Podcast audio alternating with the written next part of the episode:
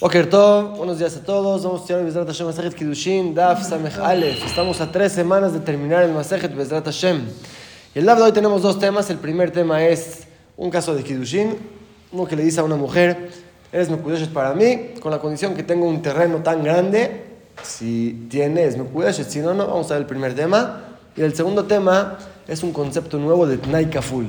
Que una condición debe ser doble. Vamos a ver la opinión de Rabbi Meir que para que una condición recaiga que sea válida, debe ser doble, tanto el sí y tanto el no. Vamos a ver, empezamos el DAF al final del Amud pasado en la Mishnah, donde dejamos el DAF de ayer. La Mishnah nos trae unos casos. Si el hombre le dijo a la mujer al Menach Afar con la condición que tengo un terreno de esta cantidad, de esta medida de Betkur, es una cantidad muy grande. Así le dijo.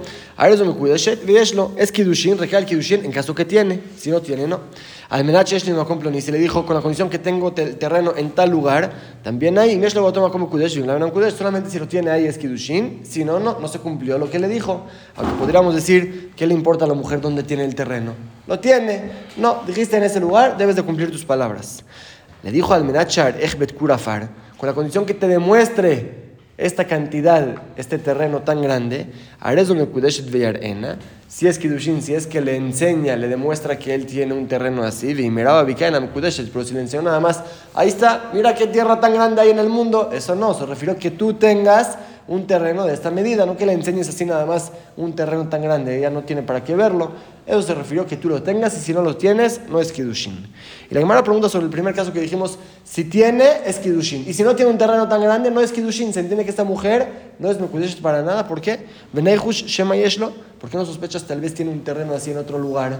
Y si es Kidushin. Tú no sabes si tiene o no tiene. Y aparte la barata dice claramente, Haishin Shema Yeshlo, sospechamos que tal vez sí tiene un terreno así. Entonces uno que le dice a una mujer, eres Mekudesh para mí con la condición que tenga un terreno de esta cantidad, de esta medida no sabemos si tiene o no. Es por duda Kidushin.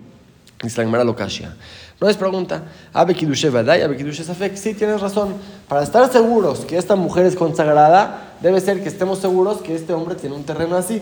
En caso de que no sabemos si tiene, puede ser que tenga, puede ser que no, esta mujer por duda es consagrada. Y dice la Gemara, si nos acordamos, en el Dab de ayer dijimos lo mismo con respecto al dinero, uno que le dijo con la condición que tengo 200 monedas. Lo mismo, que si tiene, sí, si no, es duda. Vimos todo igual. Pregúntale a Lama y le invitan a cambiar, ¿para qué la me lo repite con respecto a monedas y con el terreno? ¿Para qué doble vez? Se estrija, se necesita. Si me diría esta alhaja solamente con respecto al dinero, que uno que no tiene 200 monedas, no sabe si tiene o no tiene. Entonces, por duda, esta mujer es consagrada. Hubiéramos dicho solamente ahí Mishum David hinche de Matzne Dinero mucha gente esconde, tiene y no cuenta. Por eso sospechamos tal vez tiene. Avalara, pero que tenga terreno y nadie sepa, podríamos decir, todos supieran si tiene un terreno. son cosas que la gente sabe. Sí podríamos decir, y si no sabemos que tiene un terreno de esta cantidad, de este, de este tamaño, podríamos decir, no hay que sospechar a Hidushin, Kamash es el Hidush, que no puede saber tal vez si tiene un terreno no sé dónde de este tamaño, y esta mujer por duda, si es Mekudeshet. Dijimos el segundo caso, no y le dijo con la condición que tengo en tal lugar, debe de tener en ese lugar, pregunta Gemara Pshita, claro. Ese modo de tema marla, podríamos decir que le diga al novio a la novia, ¿qué te molesta dónde está el terreno? ¿Quieres que tenga un terreno que tenga dinero? No tengo. ¿Qué diferencia tienes dónde está? Ana Taraj yo voy a trabajar ahí yo voy a traer la cosecha, ¿qué te, qué te molesta que esté en otro lugar? Podríamos decir que ahí sí es Kidushin, Kamash Manas el de la Mishnah, dijiste que lo tienes en tal lugar y no lo tienes ahí, no es Kidushin. Y al Menach Bet Kurafar, dijimos que se dice con la condición que te demuestre este tamaño de terreno, pues no se refiere que le enseñe así nada más. Tana, como dice la Braita, Lonit Kavnazo Rot Michelo, ya quiere ver un terreno que le pertenezca a él. Vimeraba Bikana por eso si le enseñó así nada más en un, un campo. Mira, este campo tiene este tamaño. No, eso no es tuyo, no se llama que es Kidushin. Dice Marapshita, claro que es así. Lo El caso es de Nakid Bedistura, que él trabaja en ese campo como empleado. podríamos decir, a eso se refirió, que tiene ese campo como empleado. Es el Hidush que no. Cuando dices tienes un campo, es un campo tuyo y todo el tiempo que no le enseñes a la mujer que tienes un campo de este tamaño de Bet Kur, no es Mekudeshet. Y la Gemara ahora nos va a traer una salahot de Ekdesh, cuando uno dona su campo al Bet Amigdash.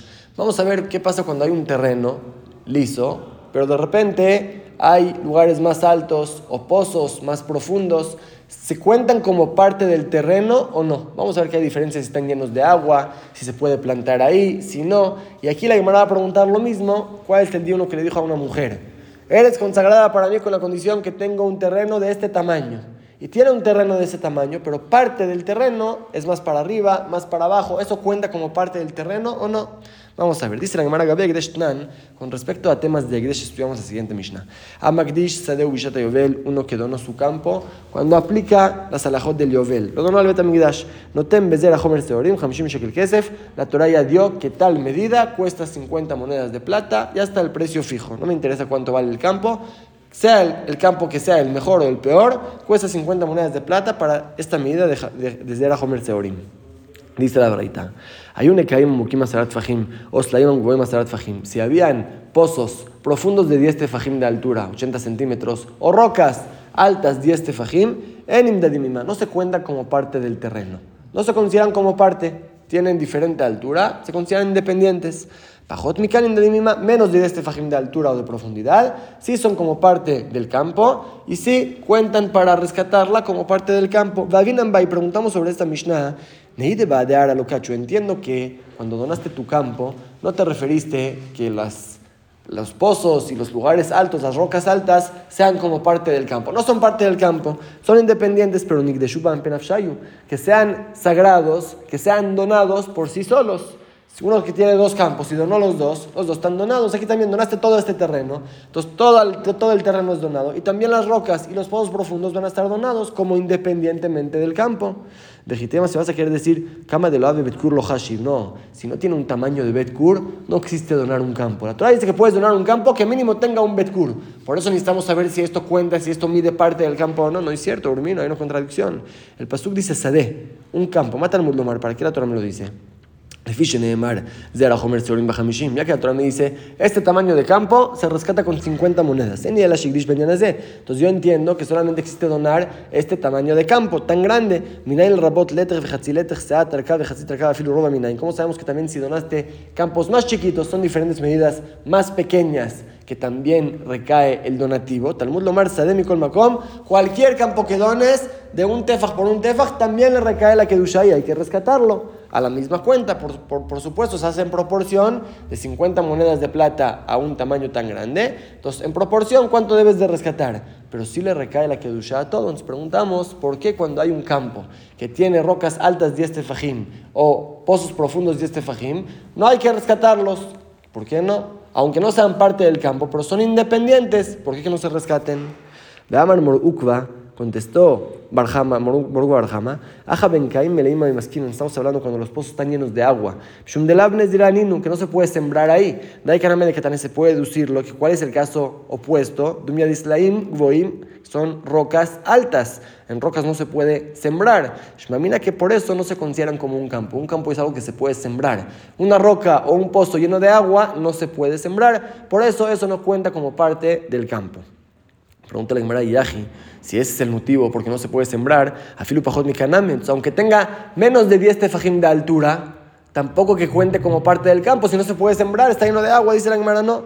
En esos casos, aunque no se puede sembrar, son parte del campo, porque Anhu, estos, Nagne de Aramicruz, se llaman como los charcos del campo, o Shidra de Aramicruz, se llaman como los lugares altos del campo. O sea, un campo no debe, no debe ser que todo se pueda sembrar. Puede tener charcos de agua que se usa para regar el campo, puede tener lugares, unas rocas, unas piedras. Se sigue llamando todavía como parte del campo, pero cuando ya tiene la altura de 10 tefajim o la profundidad de 10 tefajim, ahí decimos no es parte del campo. Si se podría sembrar en ese lugar, entonces es como un campo independiente, ya que no se puede sembrar porque es una roca o está lleno de agua, no se hace kadosh. Así estudiamos con respecto a Egdesh. Gabé Mejertnan, por otro lado, estudiamos con respecto a uno que vende su campo. A Omer Jabrón que dice a su compañero, Bet Kurafara, mi mujer leja. Te vendo mi terreno que tiene este tamaño de Betkur. Y habían pozos profundos de este fajín de profundidad o rocas altas de este fajín de, altura. no cuentan como parte del campo.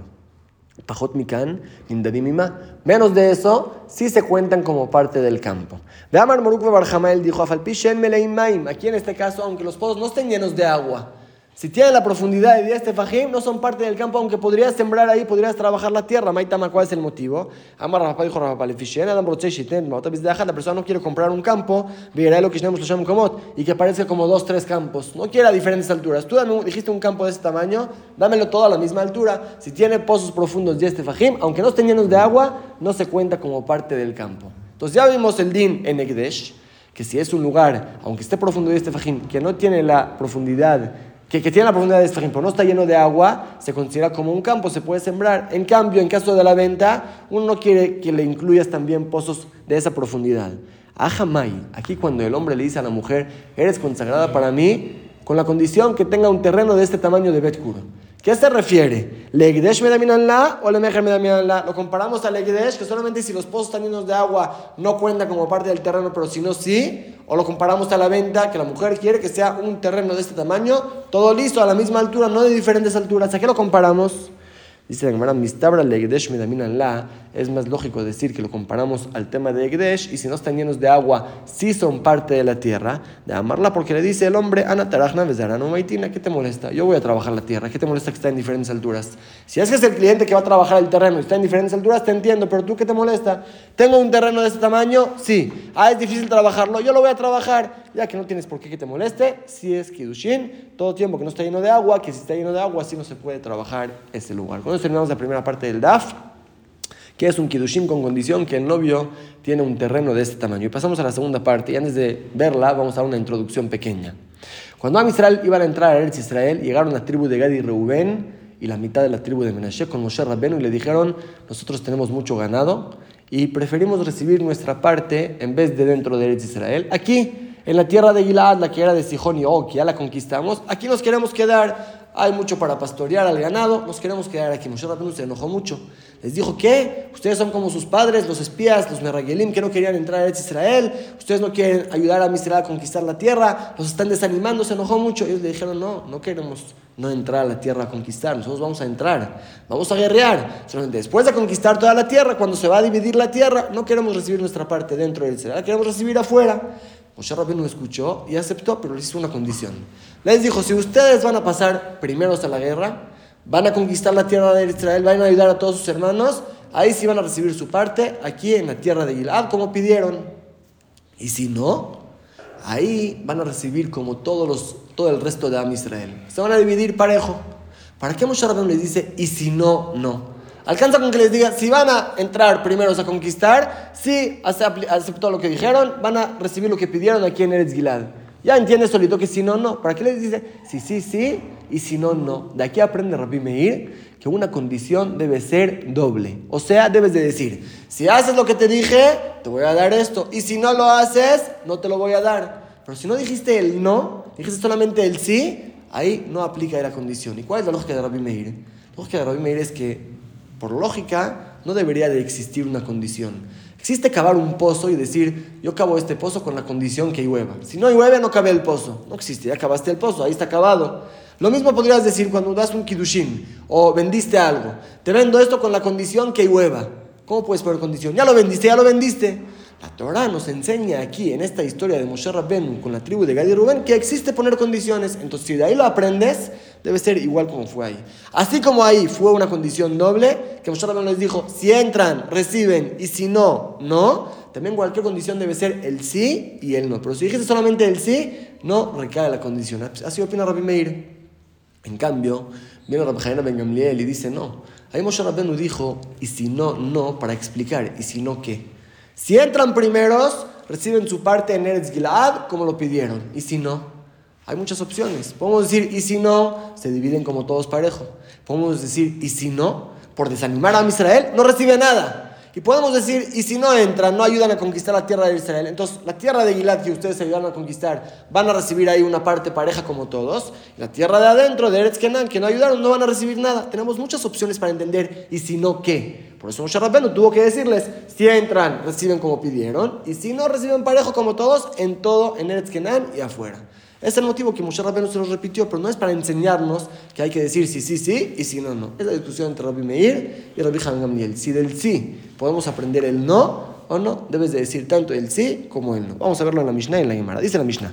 Rabbi Meir, Rabbi Meir dice, Reuben, toda condición que no se hizo como la condición de la tribu de Gad y Reuben, enotnai. No se considera condición shenemar, como dice el pasuk que les dijo Moshe Rabbeinu, Alem les dijo, y mi abrub negad Reuben, si es que pasan la tribu de Gad y Reuben, y claramente dice, veim lo y si no pasan, no reciben. Moshe Rabbeinu dijo tanto él sí, tanto él no, y así debe ser cualquier condición. Uno que dice a una mujer, eres consagrada para mí con la condición que te dé 200 monedas. Si no dijo, y si no, no, esta condición no recae. La mujer es consagrada sin ninguna condición. Así opina Rabbi Meir.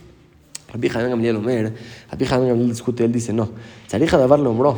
Ahí Moshe Rabbeinu tuvo que decir el no. Shilmaleken, porque si no hubiera dicho eso, Yesh Bemash Pashafilu Beretz Kenan lo injalú. Podríamos decir, ellos no van a recibir parte en ningún lugar por desanimar a Israel, no van a recibir ni dentro de Israel ni afuera. Para eso Moshe Rabbeinu les dijo, si no pasan a conquistar, bueno, no van a recibir adentro, pero sí van a recibir igual que todos, eso sí van a recibir. Para eso Moshe Rabbeinu lo tuvo que repetir, pero no es para enseñarnos que siempre cualquier condición debe ser doble. Dice Gemara Shapir Kamal le contestó muy bien Rabbi no está de más las palabras de, de Moshe Rabbeinu que dijo y si no, no. Los tuvo que decir, ¿cómo aprendes de ahí que hay que ser una condición doble?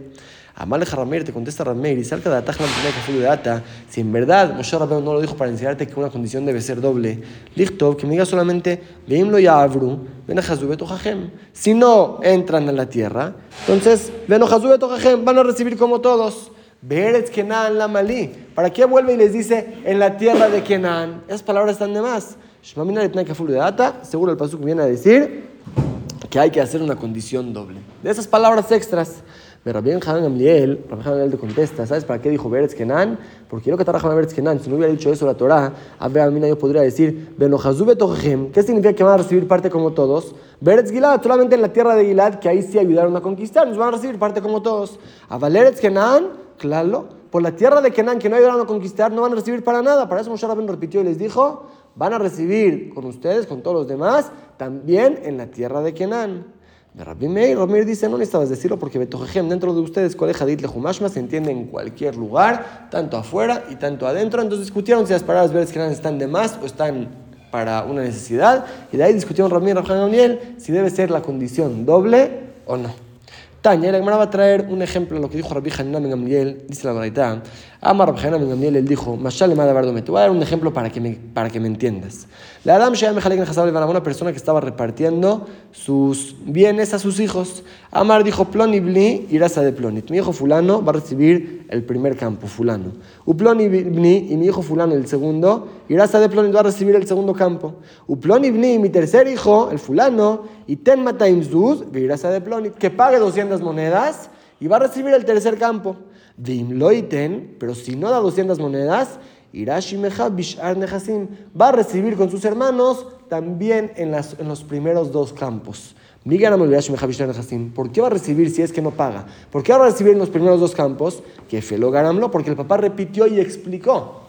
Si el papá diría solamente, Rubén recibe este campo, Shimon recibe este campo, y le di paga 200 monedas y recibe el tercer campo, ¿qué entenderíamos? ¿Se quedaría ahí callado el papá? Que si no paga 200 monedas no recibe nada. Para eso el papá tuvo que repetir y decir, y si no paga 200 monedas, va a recibir en todos los campos parejo con sus hermanos. Lo mismo aquí, si Moshe Rabbeinu solamente diría, si entran a Eretz Kenan, van a recibir su parte en Eretz Gilad, se quedaría callado ahí, podríamos entender, y si no entran, no reciben nada en Eretz Kenan.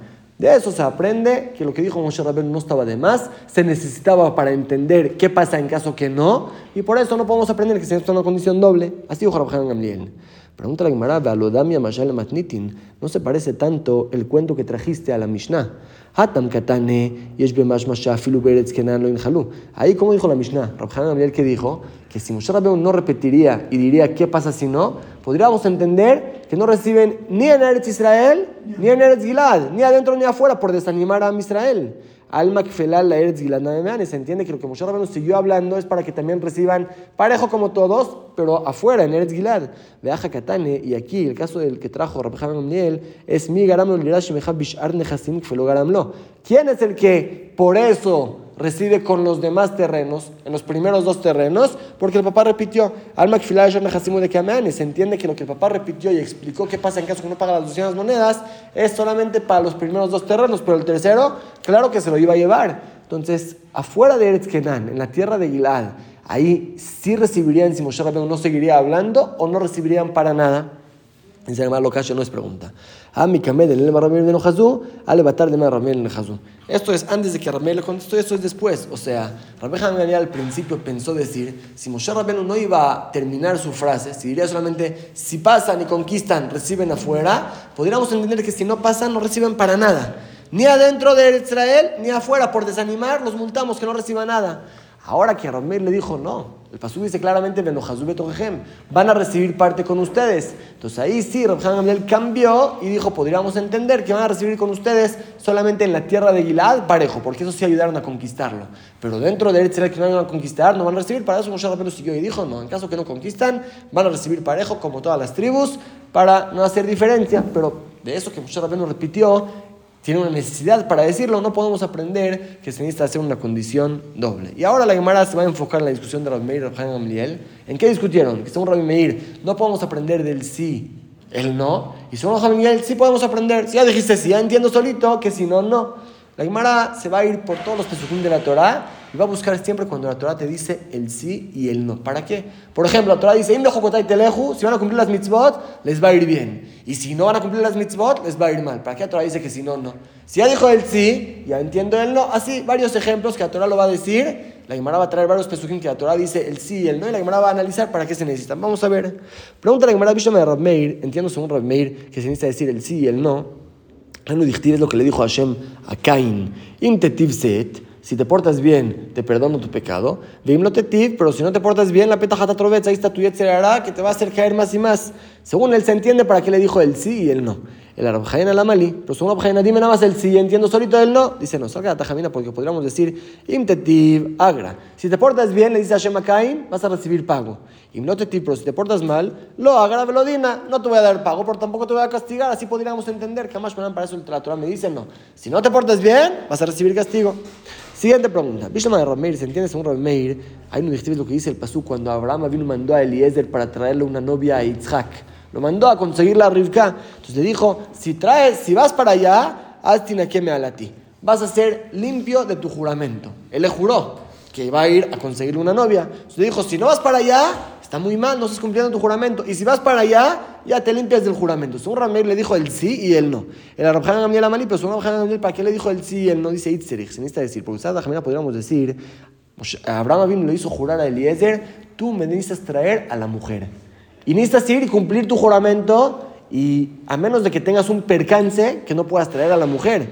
Pero deja de nija la ledida si la mujer acepta venir, Belón y aunque la familia no quiera, Maite va al y debes de traerla a la fuerza de ellos. Dice, no, Kamash Malan, es lo que dice, le dijo Abraham Eliezer, debe ser que también la familia acepte. No solamente que ella acepte, también la familia. Y en caso que fuiste y la mujer aceptó, pues la familia no aceptó, también vas a ser limpio de mi juramento. ¿Y para qué Abraham le dice? Y si la mujer no quiere, vas a ser limpio de, de mi juramento. Ya, es obvio, si ya fue y la mujer no quiere venir, claro que va a ser limpio se necesita. Sata Jamila podemos decir al revés. Eja leule didu, velón Si la familia acepta mandarla y ella no quiere, neite tráela a las fuerzas. No quiere, ni modo, tráela. Así podríamos decir. Jamás, para eso Abraham le dijo a Eliezer claramente, mira, tú juraste que vas a ir. Si no vas, estás pasando tu juramento. Pero si vas y cualquier cosita que no puedas traerla, o por ella o por la familia, ya va a ser limpio de mi juramento, no debes de traerla a la fuerza. Eh, para eso Abraham usted lo dijo, para eso se lo repitió. Siguiente pregunta. Víllame Ramir, entiendo sobre Meir. Para eso la Torah dice: Ime Jokotai Teleju. Si van a hacer las mitzvot, van a recibir verajá. Ime Jokotai Timasu. Y si Haz Bishalom hacen al revés, al revés. La Torah dijo el sí y el no. El Rabjanan Gamliel, la Mali, pero según Gamliel, ¿para qué la Torah lo dice? Itzer, se necesita. Sata Jamina, podríamos decir, y Mejukutai Teleju Berajá. Si van a hacer las mitzvot, van a recibir bendición. Y Mejukutai Timasu, y si no cumplen las mitzvot, lo verajá, pero que ni bendición ni maldición, así podríamos decir. Kamash Malan, para eso Torah te dice, no. Tanto así y tanto así. Sigue preguntando la Gemara. Hay ustedes lo que dice el pasuk, matem. Si es que me hacen caso, van a recibir veraja, es un pasuk en el Naví. Y si no, van a recibir maldición, el sí y el no. El Rabjana Gamliel Amaliposo, ¿para qué necesito el sí y el no? Itzerich. Es lo que se necesita. También podríamos decir, Im va, se portan bien, van a recibir bendición de Im Temanu, y si niegan, si no hacen las mitzvot, te va a ni bendición ni maldición. Kamash para el Jesús, que Jesús castiga a los que hacen averot.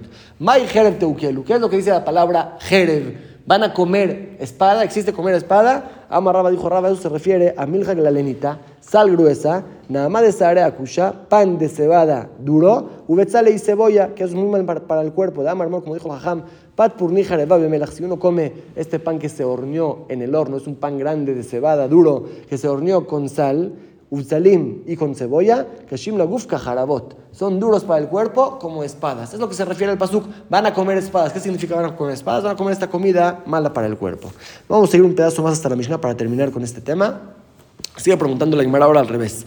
Viste Gamliel, en Dios Gamliel, que no hay que especificar el sí y el no. Hay un irti, por eso la Torah dice, cuando una mujer se encierra con otro hombre y su esposo la lleva al Betamigdash para que tome el agua especial, para verificar, verificar, verificar si pecó o no, dice el pasú que le dice el Cohen, si es que no te acusaste con otro hombre, a ti tu y si no te desviaste y te impurificaste de tu esposo, aquí vas a ser limpia. Y ya no le dice qué le va a pasar en caso que sí pecó. Se entiende, porque ya entendiendo el sí, ya entiendes el no. El Rabmeir, pero es un Rabmeir que hay que decir el sí el no. Hanakim iba él, necesitaba decirle el Cohen, y en caso que pecaste, te vas a morir. Ama Rabtanjum dijo Rabtanjum, sí. Por eso Hinakiktiv, porque a Torah no le dice a, la mujer, en caso que no pecaste, vas a vivir. ¿Qué es Hinaki? Te vas a limpiar para que puedas entender también como Hanaki. Te vas a ahorcar, te vas a morir. Para eso la Torah dijo esa frase, para que entiendas el sí y el no.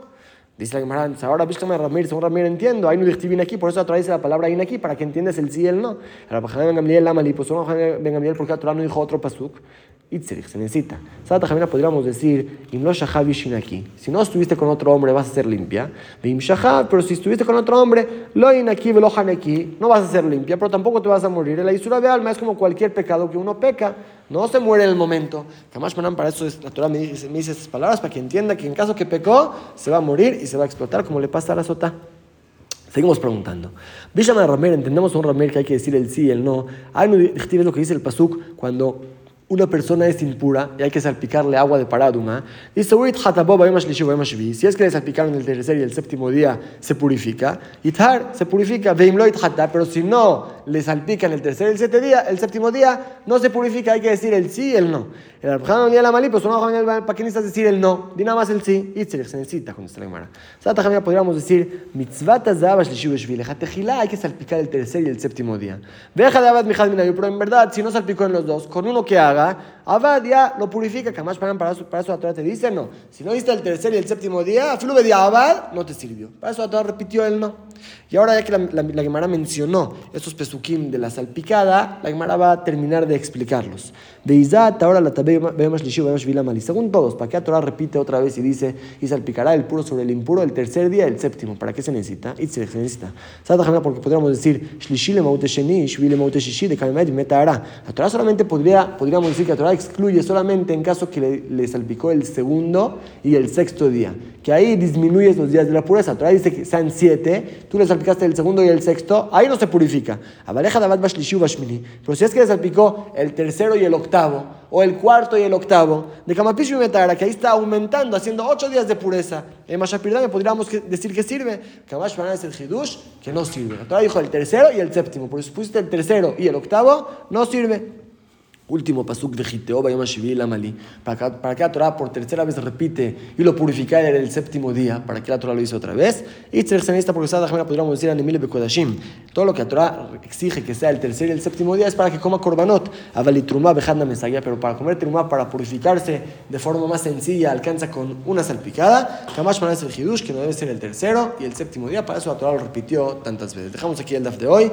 Vamos a repasar lo que estudiamos. Estudiamos al principio del DAF. Que uno que le dice a una mujer Eres consagrada para mí con la condición que tengo un terreno de, este tamaño, debe de tener un terreno de este tamaño. No alcanza con que le enseñe cualquier terreno, debe ser suyo y no alcanza que, ni, que, ni que sea empleado. Debe ser que él sea el dueño y así nada más es consagrada. Y si no, no. Y como vimos en la Gemara, aquí, si es que hay lugares más profundos de este fajim o altos de este fajim, la mujer no puede decir no es parte del terreno.